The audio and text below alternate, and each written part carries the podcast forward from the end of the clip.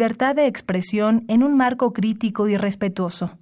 Los comentarios expresados a lo largo de su programación reflejan la opinión de quien los emite, mas no de la radiodifusora.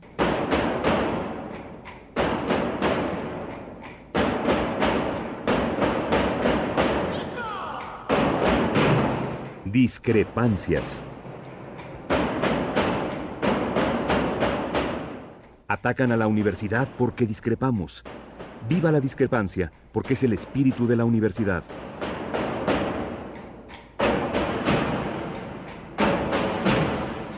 Martes de Discrepancias.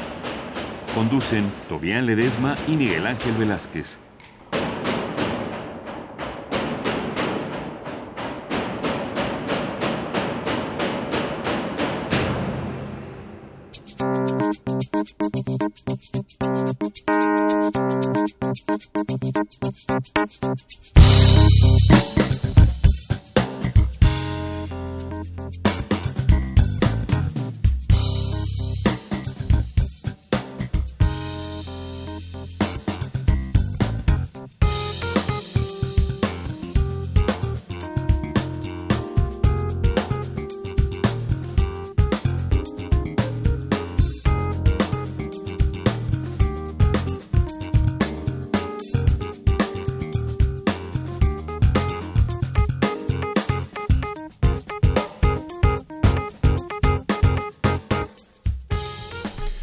¿Qué tal? Muy buenas noches. Gracias por estar con nosotros.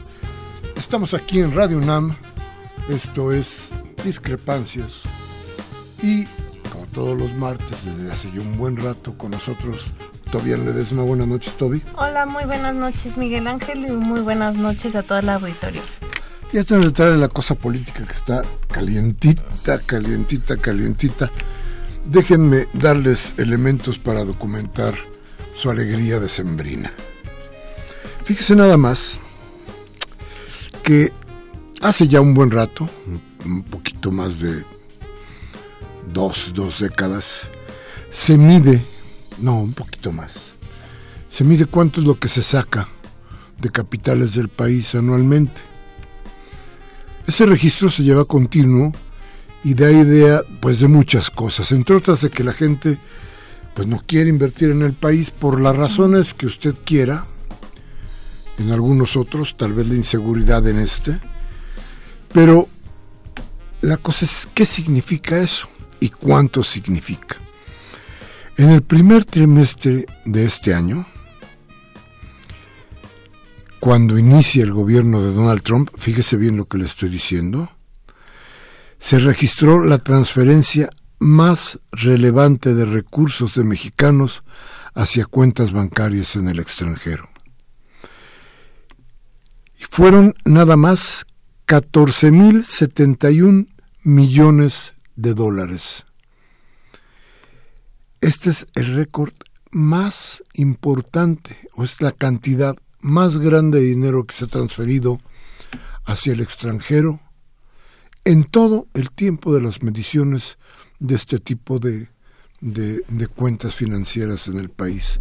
Los recursos enviados por mexicanos a los bancos en el extranjero entre enero del 13, cuando inicia este gobierno, y septiembre de este año, nada más pueden compararse con las remesas de los migrantes, que estas significan una de las principales fuentes de divisas para el país. Esto, esto lo dice quién? Nada más nada menos que el Banco de México. Fíjese bien lo que le estamos diciendo, ¿eh? porque esto es importantísimo. Entre enero del 13, que es, decía yo, el inicio de este gobierno, y septiembre de este año, con la última información disponible, claro, septiembre, los mexicanos transfirieron a sus cuentas en bancos en el extranjero recursos por, oiga usted, 106.468.8 millones de dólares. Esto significa, si lo comparamos, fíjese, es, eh, es más de lo que tenemos de saldo por la deuda externa, que en octubre pasado estaba en 90.301 millones de dólares. Sacamos mucho más dinero del que debemos. Qué barbaridad. ¿Quién lo saca? Bueno, quien tiene para sacarlo. Seguramente no es usted ni soy yo, ni es Toby. ¿Tú cuánto has sacado? No, no, no. La verdad. Son nuestras amigas y amigos empresarios ¿no? que pueden hacer inversiones y sacar el dinero cuando quieran. Esa es la cosa, ¿eh?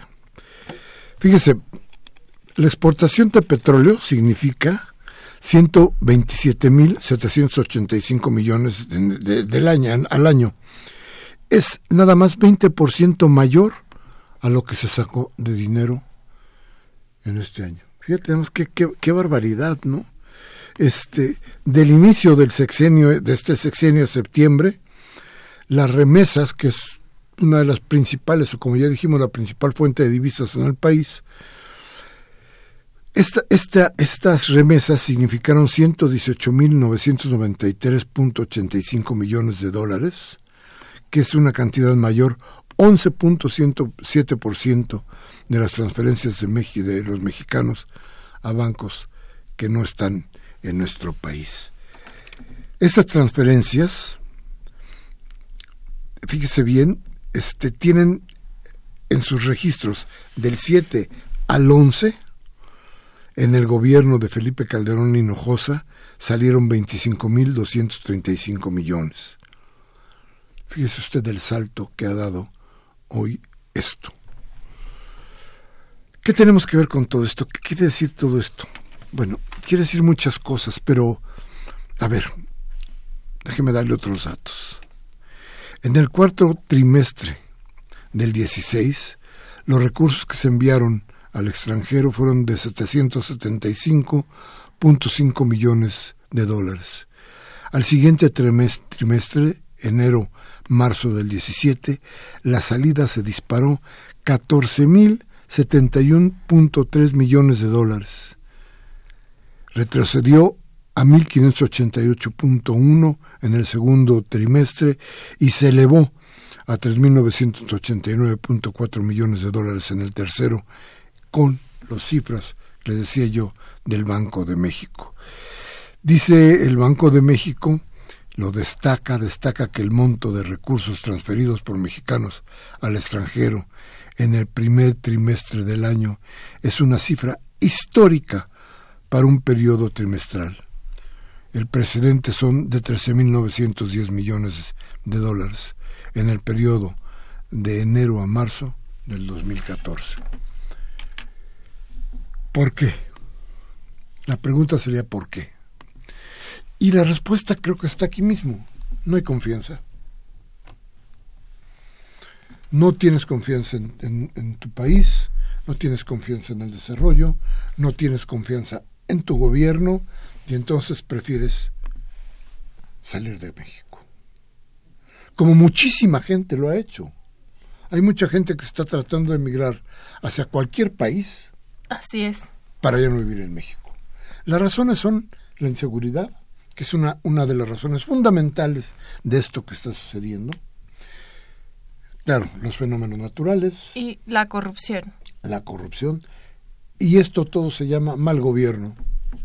Porque en muchos casos, o sea, pequeñas, bueno, medianas empresas eh, que pueden y quieren competir en licitaciones de gobierno en diferentes sectores, tienen que enfrentarse con las diferentes trabas ¿no? de la corrupción para poder acceder a estos espacios y muchas de esas empresas o truenan ¿no? o se van porque muchas incluso tienen inversión extranjera, son startups o traen como unos fondos de inversión interesantes, pero al final, al enfrentarse con este mercado eh, torpe que hay en México para abrir empresas, ¿no? Y trabajar incluso con el gobierno es muy difícil, ¿no?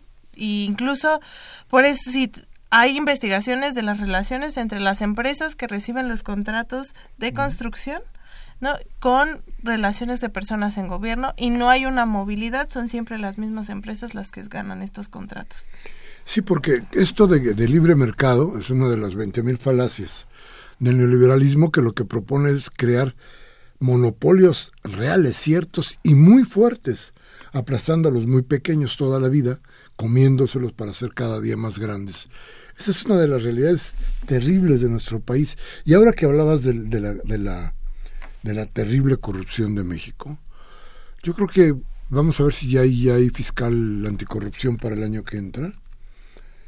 Y si no, vamos a ver quién está. Aquí hay, aquí hay un, hay un, si no fiscal anticorrupción, hay una gente encargada de todas estas broncas de la corrupción que están en el Tribunal de, de lo Contencioso. Eh, eh, Yasmín Esquivel, ya, sí, ¿no? Sí. Se llama eh, la magistrada que, que se encarga de eso. Vamos a tratar de buscarla ya empezando el año. De una vez les aviso que tendrán ustedes descanso de este programa el que viene y el siguiente. No, es el es 26. Es, es el 26 de diciembre y el 2 de enero.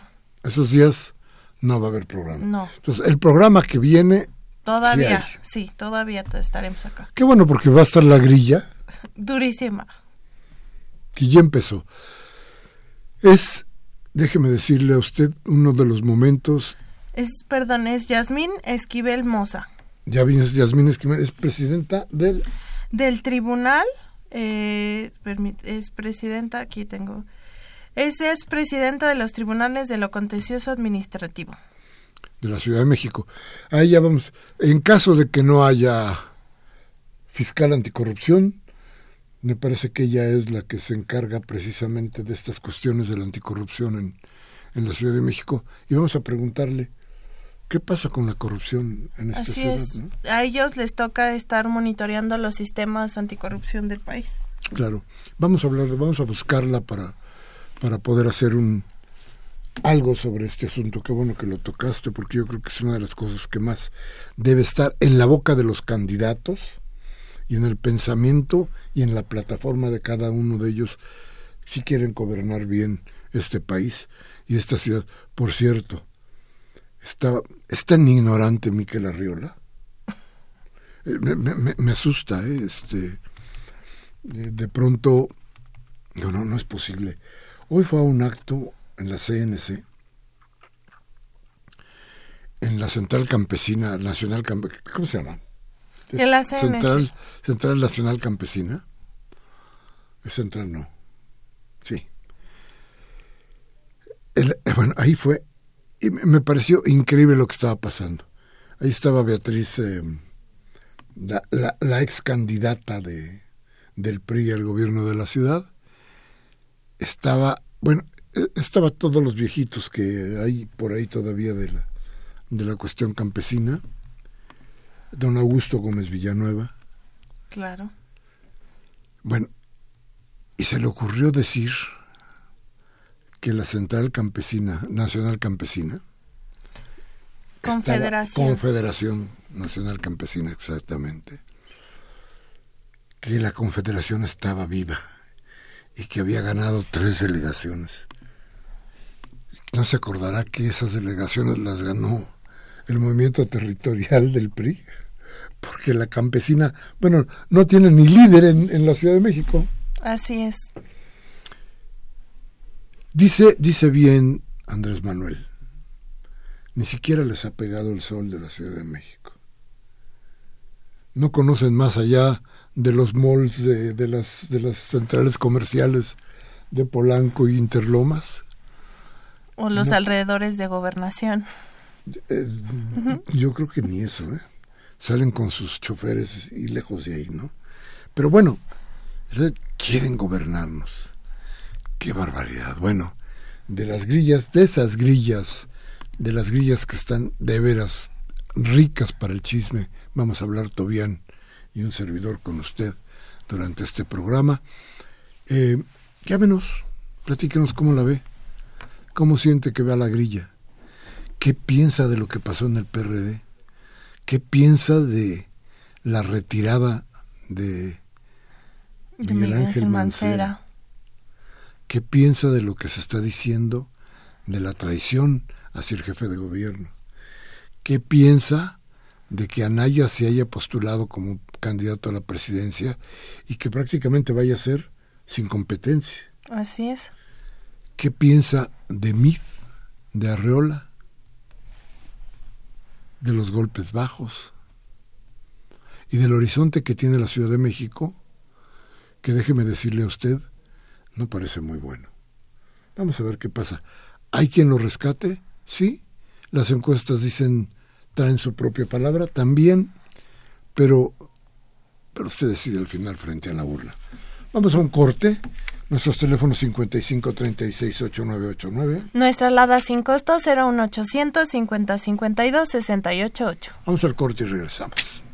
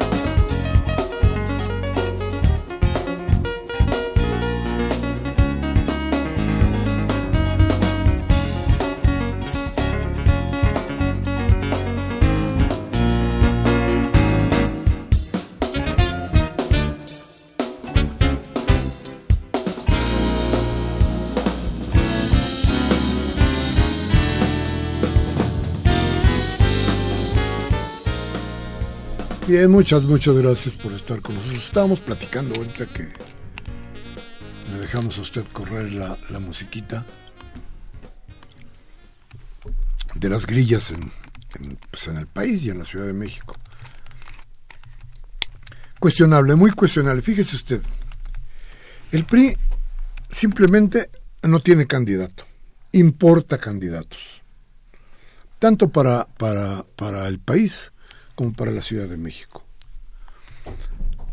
Impone a dos personajes lejanos al PRI y lejanos a la gente. Dos personajes que de todas maneras ya se nos cayó por ahí. Eh, no tienen, no tienen, por favor, no tienen basura en el estudio, por favor. Están ahí. Hubo un pequeño percance. Pero en fin, bueno, lo, que les decía es, construyen estos, estos eh, personajes políticos que no son, usted, son un par de burócratas que no han tenido manejo político real. Es decir, es la tecnocracia regresando al poder. Aquí sí no hubo, no había, no hay un gobernador, no hay uno con carrera política que pudiéramos decir, bueno, este conoce algo del sentimiento del país. No existe. Ninguno de los dos podría decirse que tiene el pulso de lo que le pasa a México. Más que en las cuentas, ¿no? Además, bueno, y ver, separar, ¿no? El candidato para la Ciudad de México y el candidato a nivel nacional.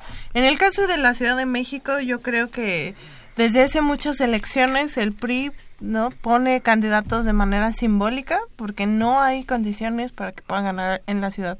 No sabemos ahora el qué porcentaje puedan sacar en la ciudad, sigue siendo un porcentaje bajo, la Ciudad de México sigue afirmándose como una ciudad progresista, de izquierda, que busca alternativas y que aquí no va a dejar que entre el PRI, ¿no? Eso ha sido claro en muchas elecciones, incluso en la elección de la Asamblea Constituyente, la votación que obtuvieron fue muy, muy baja. Obtuvieron un grupo parlamentario alto por la forma de designar. Las, designación, las designaciones. En el caso a nivel nacional es otra historia, porque entran no dinámicas locales de otros estados que son muy distintas a la Ciudad de México, donde incluso se enfrentan no a estas alianzas que ya existían en el entre el PRD y el PAN en muchos estados, no que son las que se enfrentan con el PRI y que es la fórmula que quieren llevar a nivel nacional. Entonces, finalmente en el yo creo que Mid es un candidato que si bien puede o no, no sabemos construir su propio liderazgo, él solo va a ser parte de la gran maquinaria que tiene el PRI en materia de movilización del voto y su forma de operar en materia electoral. No, yo creo que el rol de él es tener una cara, ¿no? Una imagen, sin embargo, no creo que tenga otro rol distinto, como se podría haber tenido en el PRI de los años 70, 80. Fíjate que eso que dices es muy interesante porque, a ver, hay quien advierte, yo creo que ahí, ahí tenemos, ahí hay una, una parte interesante de todo esto, lo que está sucediendo, que el PAN tiene fuerza por ahí de 12 gubernaturas, en 12 gobiernos. A ver, esto no quiere decir ni de broma que en esos dos vaya a haber un, eh, dos, dos estados vaya a haber unanimidad. Así es. Es más, hay elecciones que se, que se ganaron muy apretadas. Entonces, a ver, ¿qué va a suceder? Porque se hacen cuentas así a rajatabla, ¿no? Ah, a ver, entonces, el PAN tiene 12 gobiernos, Andrés Manuel tiene, podría tener 10, entonces gana el PAN. Anaya va arriba. Es muy fácil y, y muy, muy, pues no sé, muy, muy sin chiste la, la cuenta, porque no es una cuenta política. Y entonces, entonces nos, nos puede arrojar mentiras que después se venden como verdades mediáticas. Y las verdades mediáticas tienen que ver con el manipuleo de los intereses propios de cada uno de los emisores. Entonces, a ver, ¿qué teníamos ahí? Teníamos a un PRI, a un PAN, que ya hemos dicho aquí varias veces, muy debilitado. Así es por muchas razones. Completamente dividido. Con muy, muy dividido y además, déjeme decirle a usted, además, con un candidato o con un presidente muy cuestionado. Y cuestionado, entre otras cosas, por corrupción, cuestionado, entre otras cosas, porque su familia ni siquiera la quiere tener viviendo en México. ¿Cómo quiere gobernar este país un hombre que desprecia tanto al país que se lo, se lo, se lo eh, en el caso de Anaya, ¿no? Sí, claro. Lleva a su familia para allá. ¿Y cómo quieren gobernar MID, por ejemplo, a este país que no conoce?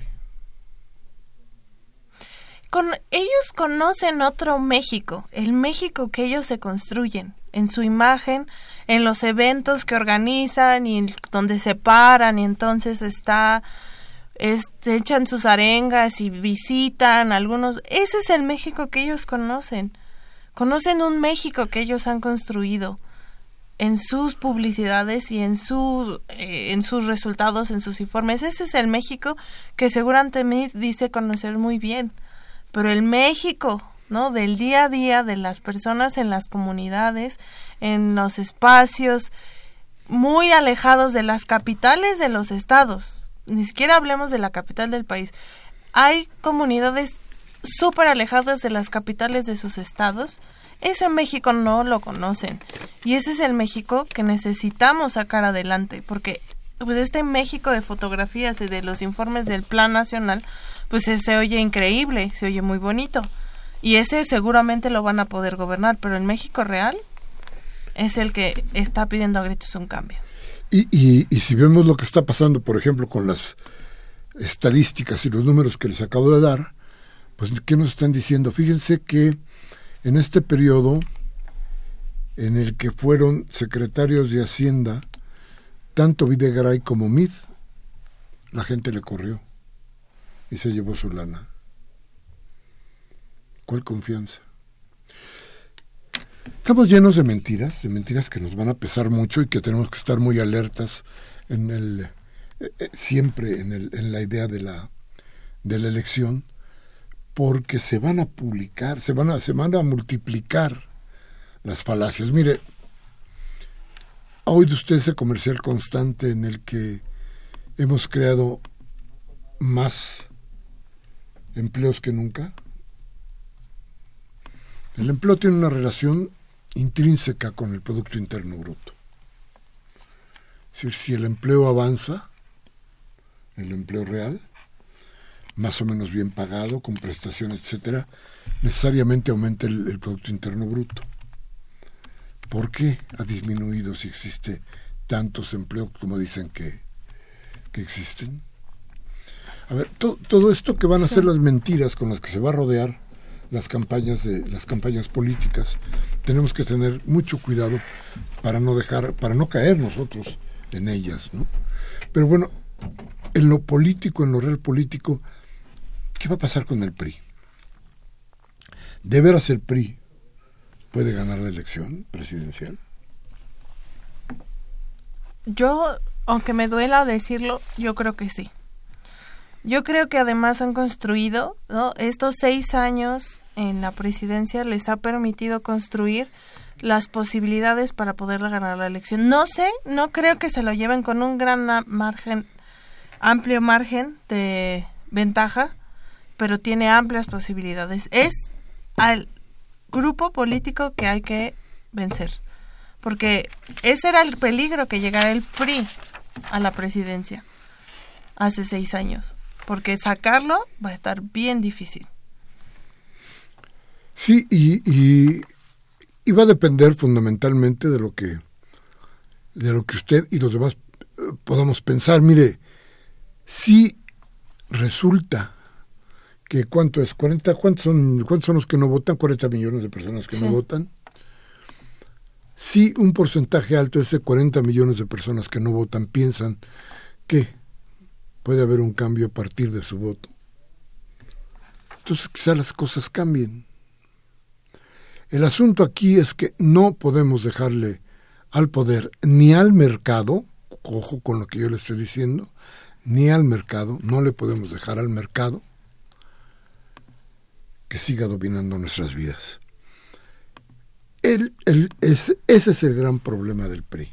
Ahora, el PAN. El PAN se ha impuesto a una izquierda blandengue acomodaticia, corrupta, que terminó siendo el PRD. No es nada nuevo, cuando menos para ti, para mí. Todavía no puede ser nada nuevo lo que está sucediendo en el PRD si nos acordamos de que hace más o menos un año, ya lo habíamos dicho por aquí, sí. ya Jesús Ortega proponía que la única posibilidad de tener una constitución era una alianza con el PAN. Hoy las palabras parecen ser las mismas. La única manera de sacar al PRI de los pinos es, con la alianza. con el PAN, efectivamente. Bueno, la Constitución salió sin tal alianza. Así es. Y yo creo que el país puede seguir adelante. Y muy bien sin el PRI y sin el PAN. ¿Qué tiene que haber para eso? Valor y confianza. Valor para votar y confianza en que nuestro voto sí va a contar en el gobierno y sí puede hacer el cambio. Yo creo que tenemos que pensar seriamente cómo vamos a instrumentar nuestra vida política en adelante. No es posible que hoy, eh, fíjense bien, resulta que los priistas, priistas, ya no están en el PRI. Los panistas, panistas ya, no están, en el PAN. Los periodistas, periodistas ya no están en el PRD. Y todo lo demás, lo debajo es un masacote raro, que, que pues más o menos es una son agencias de colocación de una serie de gente que no tiene no tiene este trabajo. Así es. Este, pero creo que ya es necesario y yo creo que eso se va a imponer después de la elección empezar a crear alguna nueva forma para representar a la gente. Eh, yo no sé si es necesario otro partido político, yo no sé si es necesaria una nueva forma de representación, yo no sé qué cosa es lo que pueda surgir de este caos. Pero si el caos, como dicen muchos, es oportunidad, bueno, pues hay que tomar la oportunidad para tratar de que el caos no nos golpee con la fuerza que podría para una cuestión tan vital como el futuro inmediato del país, ¿no? Así es. Yo yo tengo una visión distinta. Yo no creo que el cambio lo vayamos a lograr de un día para otro y por eso cada seis años ¿no? que se pierde una elección con un grupo político que no le interesa hacer el cambio del país, es archivar más, eh, archivar más los pendientes de la nación y meterle más. O sea, en estos seis años, sumémosle la reforma energética, la reforma penal, la reforma educativa, ¿no? Que fue una reforma laboral, de reforma educativa no tuvo nada. Eh, este fin de este viernes platicaba con compañeros sindicalistas que hay una reforma laboral que hay busca que, tiene grandes atrasos en materia sindical, ¿no? Que habría que es un tema ahí pendiente en la democratización para nuestro país y la ley de seguridad interior. Solo hablamos de esas que son discusiones. Empezó este gran pacto por México y las reformas legislativas, no ha sucedido nada. Entonces nos entregan otra vez, ¿no? seis años ahí de grandes pendientes donde el número de feminicidios, desapariciones, asesinatos ha aumentado en una cantidad terrible. Lo hablábamos la semana pasada. Entonces, en los próximos seis años habrá que decidir de todo eso qué vamos a resolver primero para que entonces en los próximos seis se puedan resolver otras cosas. Por eso el tiempo se nos está acabando. Sí, y, y es tiempo de mandar a un corte Regresamos inmediatamente a nuestros teléfonos 5536 8989 y nuestra alada sin costo 01800 5052 688. Regresamos de inmediato.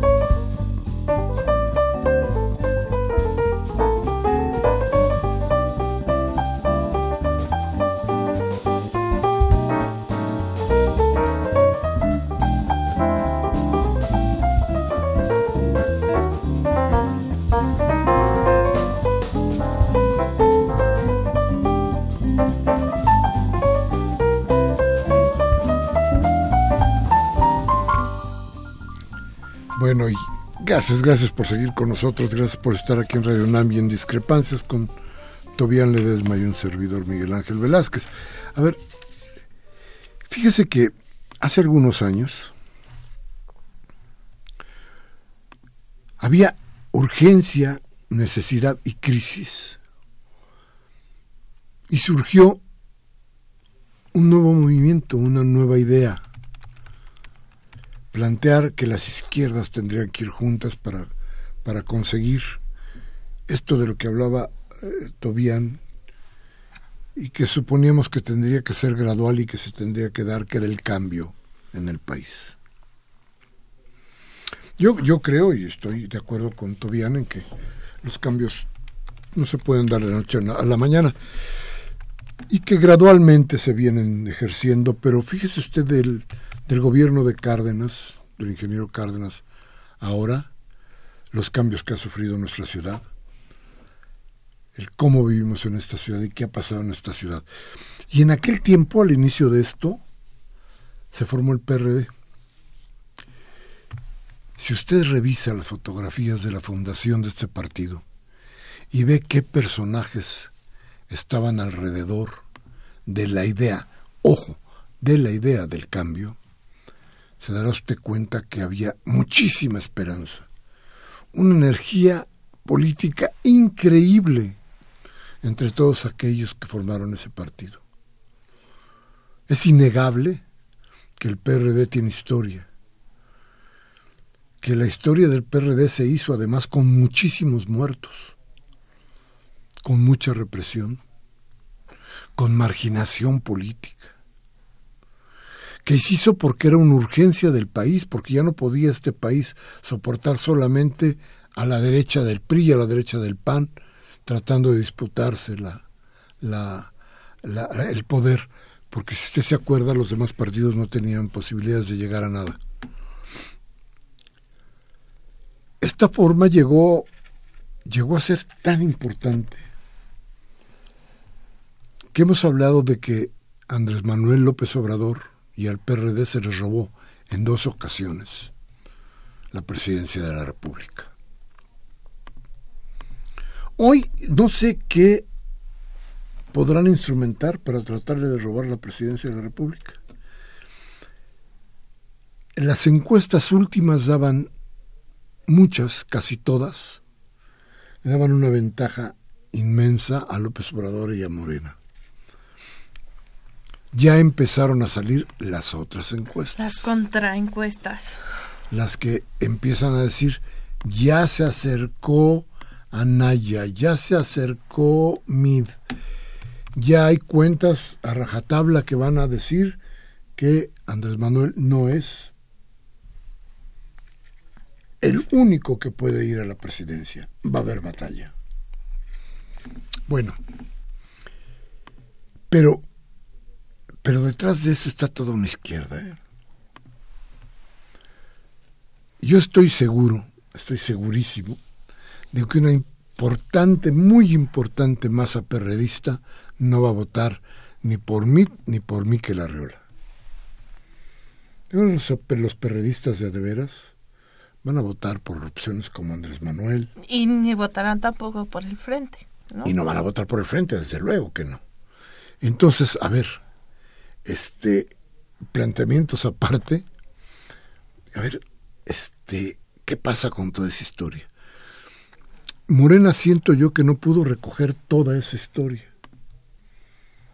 Por razones quizá del momento, quizá por las por el tiempo en el que se fundó, quizá porque sí. fue una reacción a una corrupción terrible, a una desviación inmensa, a una perversión de principios que era insoportable, pero no al impulso que dio, que dio vida al PRD, al impulso político que daba, que daba, claro. que, que planteaba el PRD, ¿no? Además, perdón que te interrumpa, lo, estos impulsos políticos y sociales no suceden cada cinco años. O sea, la, lo que, que, concentró el PRD en su formación, en su creación, era un proceso de varias décadas de lucha. En el caso de Morena, surge de una manera distinta que yo incluso veo que es un país, en un partido, perdón, todavía en construcción. Sí. Y, y, y fíjate que, pero lo más curioso es esto, ¿no? ¿Qué pasa con el PRD que se empieza a desfondar? Y empieza a dejar de ser lo que era, a perder ¿Qué? Su perfil, su identidad política, su identidad de izquierda. La empieza a perder y llega el momento en que empieza a ser dominado por intereses que ya no tienen que ver con principios ideológicos, ni siquiera con principios de vida. Simplemente tienen que ver con acomodos económicos que requerían los grupos que en este momento están en el poder. Así se llegó hasta la idea de Miguel Ángel Mancera, porque de él viene la idea, de crear eso que se decía que era el cuarto polo, ¿no? que era la fusión de algunos partidos, más bien la integración de algunos partidos en una idea, en un frente para tratar de ganar la presidencia de la República. Nos descubre Miguel Ángel Mancera hace unos días que el PAN no estaba invitado pero como el PT no quiso trabajar con él, no quiso trabajar hacia el frente y se unió a Morena, entonces ahí se coló el PAN. Mal, mal porque, porque entonces no podía haber frente. Mal porque entraba en una, una posición el PRD mucho, muy débil frente a un partido así en ese momento fuerte como el PAN en muchos estados de la República, aunque aquí en la ciudad no significara nada. Y se fueron así en una idea constante de que podrían competir Miguel Ángel Mancera contra Ricardo Anaya por la candidatura. Estas dos posturas tenían que ver con quienes estaban en la mesa negociando precisamente que se diera una cosa así. Sin embargo, llegó el momento en que el PRD dijo, no podemos seguir apoyando las pretensiones de Mancera porque vamos a perder. Y entre otras cosas vamos a perder la Ciudad de México. El riesgo de ellos, lo que ellos plantearon era perdemos la Ciudad de México si no vamos en una alianza con el PAN. A mi juicio, para la Ciudad de México el PAN no va a significar perder o ganar para el PRD. Es muy poco lo que significan. Así es. Y no van a ladearla. Entonces se podrían, podrían ir solos y creo que no va a variar demasiado la, el, los resultados. Así es. Sin embargo, se trató de preservar eso y el, y el barco se la dio. Se la dio de tal tamaño que, a ver, en la noche de los cuchillos filosos, ahí en el, en el gobierno del Distrito Federal, cuando estaban reunidos la líder del, del PRD en el, país, Alejandra Barrales, Anaya como dirigente del PAN y varios de los dirigentes nacionales de los dos partidos y gente del propio Miguel Ángel Mancera, ahí después de muchas horas, aplazaron a Miguel Ángel Mancera. No sé cuántos, no sé quiénes, pero se dice que los propios agentes de Miguel Ángel Mancera terminaron diciendo Miguel Ángel Mancera no. Esto devino en que quizá el peor de los hombres, de los candidatos o de los precandidatos que tenemos en el horizonte, se va a convertir en el candidato a la presidencia de la República de México. Ah, no, no culpo a nadie, lo digo abiertamente, de lo que sucedió ahí dentro por no haber apoyado a Miguel Ángel Mancera. Los culpo por ser irresponsables con México. Los culpo por no tener conciencia de quién podía llegar a gobernar. Y este muchacho fascista puede gobernar este país y llevarnos, acabarnos de llevar a la ruina.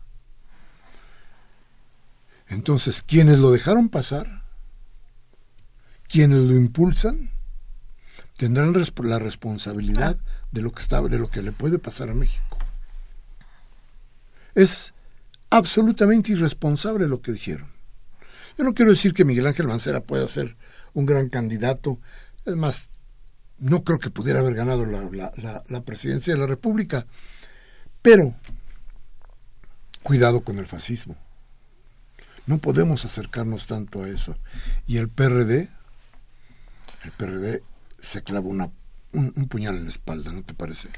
Es, son muchos factores que hay que tener en cuenta. Primero, saber que un partido, después de una historia como la que he tenido, no tenía un proyecto a largo plazo para una candidatura, ¿no? En, en el 2018 y entonces hacer cuentas y atenerse a lo que les convenía para poder incluso mantener registro en algunas partes del país, ¿no? Así de grave está la situación que tiene electoralmente el PRD. Y por otro lado, que solo dos o tres personas hayan decidido el rumbo tanto del partido y a consecuencia de una candidatura como puede ser la de Anaya y que tenga posibilidades incluso de robar votos para obtenerla para la presidencia. Yo no creo que tenga posibilidades de ganar Anaya por muchas razones, incluido no la división del PAN y la corrupción que le persigue detrás, ¿no?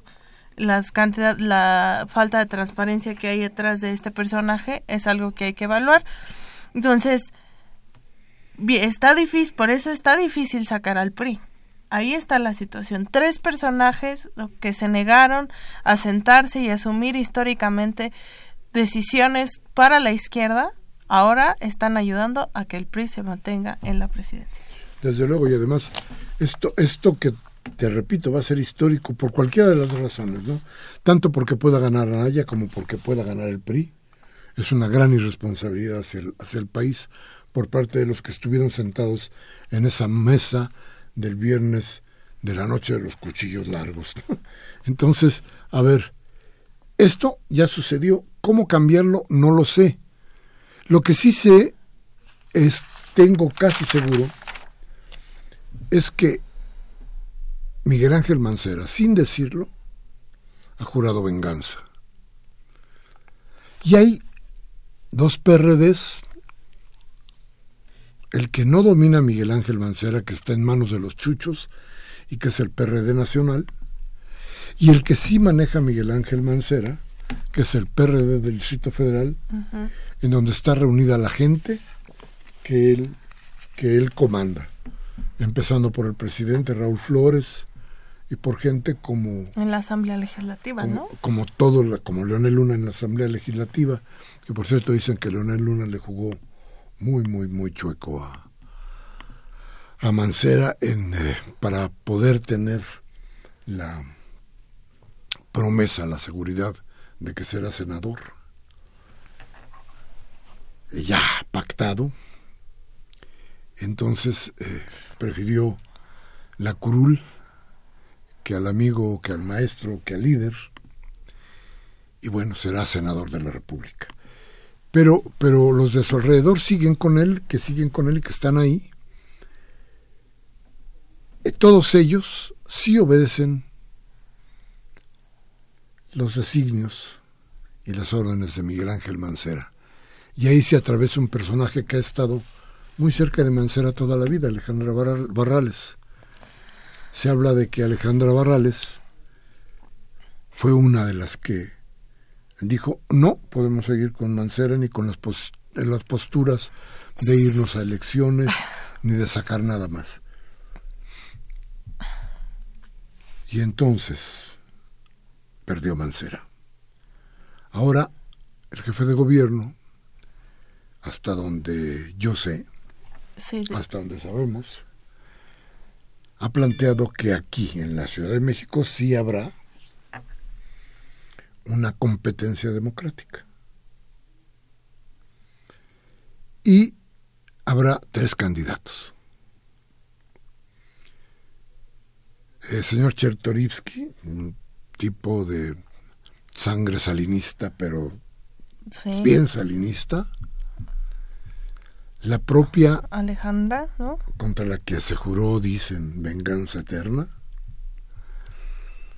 Y Armando Agüed, el secretario de Salud, con buenas cartas de trabajo, tal vez no el, el, el, hombre de la fuerza política que se espera, y, y, para decirlo de alguna, de alguna manera cierta, los buenos no ganan elecciones. Y, y, y, y, la verdad es que Armando es un hombre muy bueno, entonces difícilmente podría llegar. No obstante, cartas credenciales, hablemos por ejemplo del momento de la influenza, que él tuvo que lidiar con todo ese asunto. Y desde entonces tenemos vacunas contra la influenza en la Ciudad de México, de la, de la creación de hospitales, de, muchas ventajas, el médico en tu casa, en fin, de las cosas que ha hecho él dentro, dentro de su ramo. Pero el asunto aquí es Alejandra Barrales recibirá, parece ser, el castigo de, de Mancera. ¿Cómo? Mancera irá a apoyar a Armando Agüed. ¿Con qué? Con todo el aparato del PRD. De la, ciudad. Esto no quiere decir de ninguna manera más que lo que está sucediendo y lo que pasa dentro del PRD. Porque la estadística no va a cambiar. Quizás se agudice a favor de, de, de Morena y de Claudia Sheinbaum, que por cierto, este fin de semana empieza su, su, gira, su, gira en la ciudad. Acompañada de Andrés Manuel López Obrador, que quien le vamos a hablar para que se dé una vueltecita por acá. Y entonces, y entonces, ¿qué va a pasar? ¿Será Alejandra Barrales la que políticamente ha estado más preparada para gobernar la ciudad, la que pague la irresponsabilidad de haber permitido que Anaya vaya a la candidatura del PAN? Y claro, que el PRI sume votos. ¿Será eso? ¿Será que Armando Agüet se convierte en el candidato del PRD? ¿Será que el PRD pueda dar un giro? Yo creo que tenemos que buscar gente del PRD para que nos venga a decir. Yo sé que no le gusta mucho ah. la presencia de los periodistas, pero insisto, es un partido que tiene historia, que tiene un abolengo, digámoslo así, y que quizá merecería. Que nos contaran. Sí, y que nos dijeran a ver si se van los chuchos, ¿no? Bueno, vamos a un corte, regresamos de inmediato. Gracias por estar con, con nosotros y vamos a regresar desde luego con sus llamadas que, como usted sabe, son lo más importante para discrepancias. Entonces, vamos al corte, regresamos inmediato.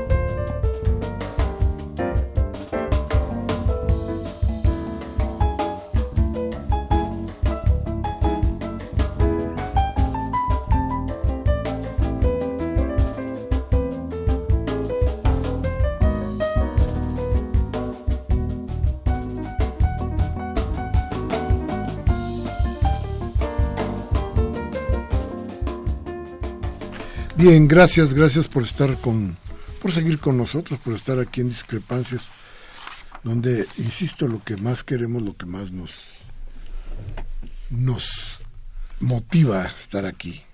No cree usted que es el salario, porque eso nada más lo cobra Baltasar.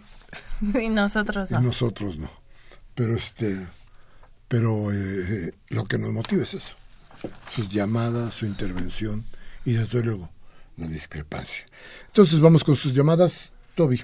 Luis Ogalde de Ecatepec. Señores, ojalá algún día puedan escuchar un programa que pasa en el 1440 a las 3 de la tarde. Son unos verdaderos porristas del muñeco diabólico que se encuentra en Los Pinos. Saludos. Del, ¿Cuál es el 14 qué? 1440. Tengo ni la menor idea. ¿Cuál? ¿Radio qué? Radio Pasillo.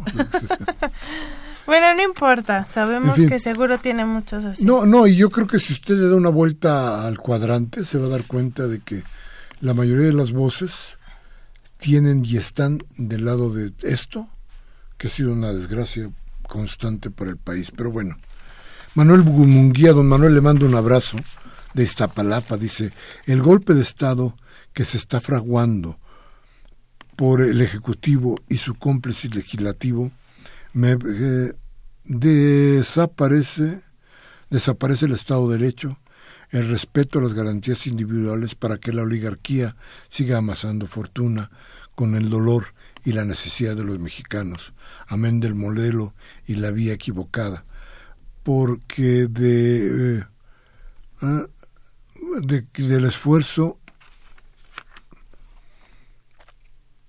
y de que las Fuerzas Armadas sigan con su política de violencia y muerte, protegiendo a, la a los plutócratas, lo cual implica la consolidación de las fuerzas de otro fraude electoral en el 18 para un parricido lleno de para un partido, para una partidocracia llena de poder. Gracias, don Manuel. Siempre atinado, por cierto. José Macías nos comenta, queridos amigos Miguel Ángel y Tobián, yo no creo en ninguno, mucho menos en el PRI. Supongo que se refiere a los partidos. Querido Miguel Ángel, ¿escuchaste la burrada que dijo nuestro genio presidente que no sabe la diferencia de cómo conjugar un simple verbo? ¿Qué se espera de él? Pues ya que se vaya. Entre ese y el haya sido como el haya sido, ¿usted se acuerda? ¿Y quiere echarse otro? Quiere echarse otro, otro, otro, otra, otra de esas, acuérdese de Fox. Bueno, hoy, hoy, hoy no sé dónde este animal le preguntaron, oiga, este, usted eh, va a ser, está como candidato del PAN, ¿usted está con Anaya? Dijo, no. Ah, entonces está con el PRI. No. Entonces, ¿con quién está? Con MID. Es un burro, no tiene idea de nada, este... No sabe ni. O lo dijo con tal filo, que quiere decir que ni es del PAN ni es del PRI. Y es de Puede ser. de dónde, ¿no? Este, la estación esta de 1440 se llama Cambio, estación dirigida al adulto contemporáneo. Órale, que... No, ni idea, ¿eh? En fin. Este, pero, bueno, ¿en qué nos quedamos? Te toca. Rubén Pinto de Catepec dice Peña Nieto nos ha puesto en vergüenza y estando en Europa como representante nos puso como ignorantes demostrando que no sabe ni hablar. Ni hablar, don Roberto, pues sí cierto. Augusto Holguín de Coyoacán, esperemos que el haber ofendido al PRD y el Movimiento Ciudadano, haberlo ofendido el PRD y Movimiento Ciudadano no vaya a costarle nuevamente al movimiento Morena y la, y la presidencia. No, sé si se refiera a que el que estamos hablando de Mancera, no lo sé, si haya sido eso. Exactamente, pero mm, ojalá estos movimientos políticos, yo creo que no van a afectar en absoluto a Morena, yo creo que va a ir adelante, espero que vaya adelante. Gabriel Campos, de Benito Juárez, dice, hablando de cuentas estratosféricas, ¿recuerdan ustedes que la Secretaría de Hacienda no ha informado al pueblo a quien se condenó a la deuda de personas físicas y morales, que asciende a 900 millones de pesos? ¿Cuánto está aportando los señores como Vicente Fox y Vicente Calderón? Bueno, Vicente Calderón no es Vicente, pero que no quieren bajarse de la élite burguesa presidencial, ya que están apoyando y dónde sacan el dinero al extraño José Antonio Mid. Yo no esta última parte. Mm, dice que asciende a 9 millones de pesos. ¿Cuánto están aportando los señores Vicente Fox y, Vicente, y Calderón que no quieren bajarse de la élite burguesa del, de la presidencia, ya que están apoyando y de dónde sacan el dinero, claro, Vicente Foxy, al extraño José Antonio Amil, pues nada más con la rentita que les da cada año la presidencia, híjole. Toby. Lourdes García de Tlalpan dijo, eh, dice, Peña dijo que hay que redoblar no el paso, sino todo el, el mal que ha hecho, que se ha sino todo lo malo que se ha hecho en su administración. No hay que dejar de lado esto, hay que considerarlo. Dice Rubén Aguilar de Miguel Hidalgo, el señor Meade va a ganar la presidencia y los demás partidos solo son actores de telenovela, telenovela porque el señor Córdoba va a hacer ganar al país, al PRI, perdón. Karen Dam, de aquí de la Ciudad de México, nunca imaginé que el PRD estimara como candidato a su presidencia a un macoso fascista. Sí. Zona Grillo, no sé cómo se llama esta mujer, o alguien así que no, no entiende. Ana. ¿Sí? Ana, te gustaba Madero. En el 2006 y 2012 ganó Andrés Manuel, ganó la presidencia. Ahorita lo que nos debe preocupar es no dejarnos que nos roben la presidencia de López Obrador. Esto es que debemos hacer, luchar por nuestro voto. Debemos unirnos como pueblo. Muchas gracias, se nos acabó, se nos acabó discrepancias. Gracias por estar con nosotros. El próximo será el último de nuestros programas de este año, así es que de una vez les damos. Ay, sí, es cierto. Sí, será el último. Y este 12 de diciembre, felicidades a los Lupitos y a las Lupitas. Gerardo Zurrosa estuvo con nosotros en los controles técnicos. Mariana Modragón siguió al pie del cañón en los teléfonos, siendo la más importante del programa, dice ella. Y que bueno, Baltasar Domínguez y vino no le ponemos falta hoy. Toby, buenas noches, muchas gracias. Muy buenas noches a todo el auditorio. Y como siempre, Miguel Ángel Velázquez, que les desea a ustedes muy buenas noches y buena reflexión. Sí, lo que aquí dijimos le ha servido a usted. Por favor, tómese un café con sus amigos, hable de lo que aquí hablamos, reflexione. Y si no, y si no, la democracia le da opciones. Cámbiele al programa de los adultos mayores, al MBS, o cualquiera de estas cosas que se encuentran en el cuadrante para que le roben a usted la voluntad por su pueblo. Hasta la próxima.